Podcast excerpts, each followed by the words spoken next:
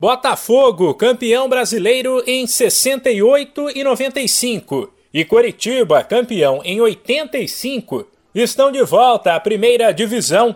Ambos garantiram o um retorno à elite nesta segunda-feira, com duas rodadas ainda a serem disputadas na Série B. O vice-líder Coxa já tinha jogado no domingo e dependia de um tropeço do CRB, que aconteceu. Derrota para o Brusque por 1 a 0. Já o líder Botafogo jogou nesta segunda. Viu o Operário fazer 1 a 0 em pleno Engenhão, mas buscou a virada que garantiu o acesso, com gols de Pedro Castro e Rafael Navarro. Depois chamou a atenção a festa dos atletas e uma espécie de volta olímpica do técnico Enderson Moreira, que percorreu toda a arquibancada para saudar e ser aplaudido de pé pela torcida. O treinador falou em méritos coletivos pelo acesso do Glorioso. Preciso é, agradecer demais o nosso torcedor. Se hoje a gente sai daqui com resultado positivo, é muito mérito deles, assim, que mesmo no momento difícil, a gente não fez um, um grande jogo, né? Foi um jogo tenso, é, um jogo de muita responsabilidade. Tem jogadores aqui que há muito, talvez nunca passaram por uma experiência dessa, né? É, e, a, e a gente estava tentando deixá-los mais tranquilos, mas a gente tem que enaltecer, acima de tudo, o trabalho coletivo.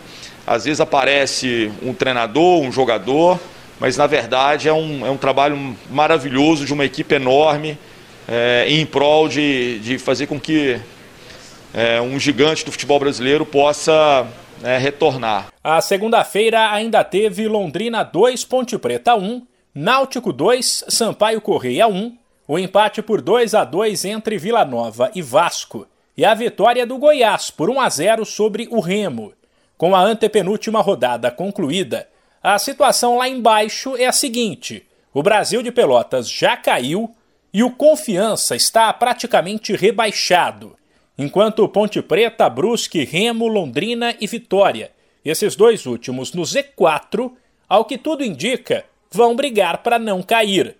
Lá em cima, Botafogo com 66 pontos e Curitiba com 64 devem disputar o título. E Goiás com 61, Guarani com 59, Havaí com 58, CRB com 57 e CSA com 56 vão brigar por duas vagas na elite. De São Paulo, Humberto Ferretti.